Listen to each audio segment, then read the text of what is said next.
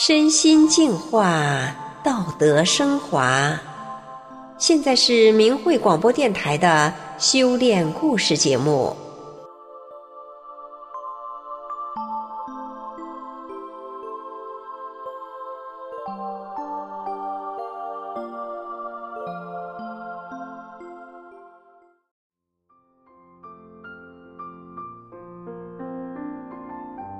听众朋友，在自家居住的生活环境中，最怕的就是遇到生活习惯糟糕的恶邻居，而稍有处理不慎，还可能弄得左邻右舍都鸡犬不宁。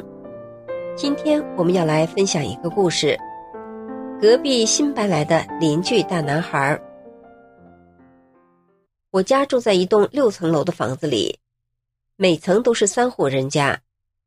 我家在顶层的中门，之前右手门的老邻居把房子卖了，随后就来了个新邻居。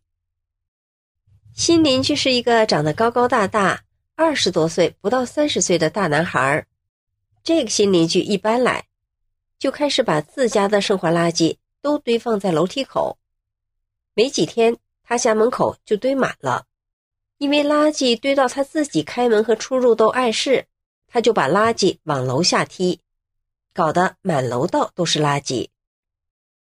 扫我们楼道的工人是个大姐，大姐来了，看男孩家只有一口人，就告诉男孩，把垃圾放在自家门口，他会帮着拿下去，让男孩不要踢得满楼道都是，否则如果有人打电话反映，他会被物业开除的。男孩答应了。可是哪知道，这大男孩一个人的垃圾比正常人家的垃圾还多。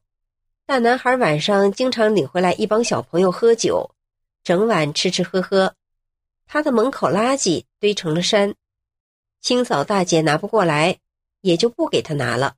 结果造成我们整个楼满楼道臭气扑鼻，苍蝇满楼道飞，邻居们都受不了了。于是都在串联往物业打电话，但我心里想，扫楼道的大姐看样子有六十多岁了，家里经济条件要是好，还会出来干这活吗？物业也是实在招不上人了才用她的。如果我们往物业打电话，她一定会被解雇的。我就和丈夫商量，不要往物业打电话。结果，在邻居们的反应下，楼长来了。看看走了，管卫生的片长来了，看看走了，最后物业经理来了，照样是看看走了。邻居们都在骂物业，只收费不管事儿，因为实在是太臭了。左手门的邻居就来找我商量，邻居对我说：“妹妹，咋办呀？摊上这样的邻居，我上下楼都害怕。”那家人高高胖胖的，两百多斤，也不知道是干啥的，手里还经常拎个大片刀。楼下的邻居说：“自从这个邻居来了，我家阳台筐里面啥也不敢放了，从上面扔下来的都是烟头。白天见不着人，晚上太晚了又不好敲门跟他说，怎么办呢？”我想，这事儿可怎么处理呢？后来我了解了一点男孩的情况，想想我就找丈夫商量。我对丈夫说：“男孩和咱们家孩子是同龄人，他从小父母离异，又都去南方打工去了，这孩子都没个家了，也怪可怜的。要是咱家孩子不知道扔垃圾，我们做父母的不得替他扔吗？这堆垃圾就当是咱家孩子堆的。我是修炼人，我去清理垃圾。”不要让邻居们难成这样，不过你得帮帮我，太多我也拿不动。于是我们夫妻俩就用能装五十斤面粉的大丝袋子，装了三袋子垃圾，扛到楼下扔垃圾桶里，又把楼道用清水冲洗干净。但没过几天，垃圾又堆起来了，怎么办？这可怎么办呢？和家人一番思量，最后决定由我女儿出面。以聊天的方式和他说话，因为同样的一句话，我去说，男孩一定会有压力。他刚来到这里，会觉得我们看不上他，大人欺负小孩，都在排挤他。我女儿爽快的同意了。女儿来到男孩家门，男孩来应门，女儿对他说：“哎，朋友，你怎么不扔垃圾呢？”男孩说：“我不欠费，我交物业费呀。谁知道物业咋不给拿呢？”我女儿笑了，接着说。物业是不给拿垃圾的，都得自己扔到楼下垃圾桶去。上次你那堆是我爸妈给你清理的，我妈是练法轮功的，不会和你计较的。这次这堆还有我爸妈帮你扔掉吧，以后你就不要往这儿放了，保持楼道的清洁。这是我们大家的家，我们要共同维护好楼道卫生。男孩说：“好的，我真的不知道是这种情况呀。”同龄的两个孩子一沟通后，果然效果显著。原来是一场误会。从此，我们两家相处的很好。男孩对我们很有亲切感，很信任。生活上遇到的一些琐碎小事都来找我，不见外。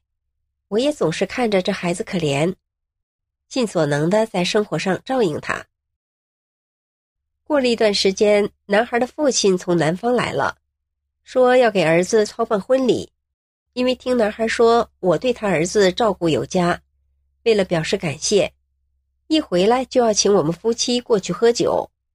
我们婉言谢绝了，并告诉他我是练法轮功的，对谁都这样。男孩父亲说，他以前对法轮功很排斥，不是很了解，一见到就吓得跑老远。这次认识我，让他有了重新的思考。男孩父亲邀请了我们去参加男孩的婚礼，并且一再强调让我们不要给礼金。婚礼当天，我还是给男孩包了一个大大的红包。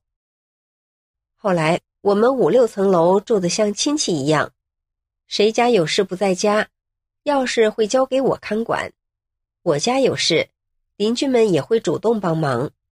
有一次半夜两点多，有人敲我家门，邻居们主动去调查，弄明白回来告诉我，是一个送外卖的敲错了门。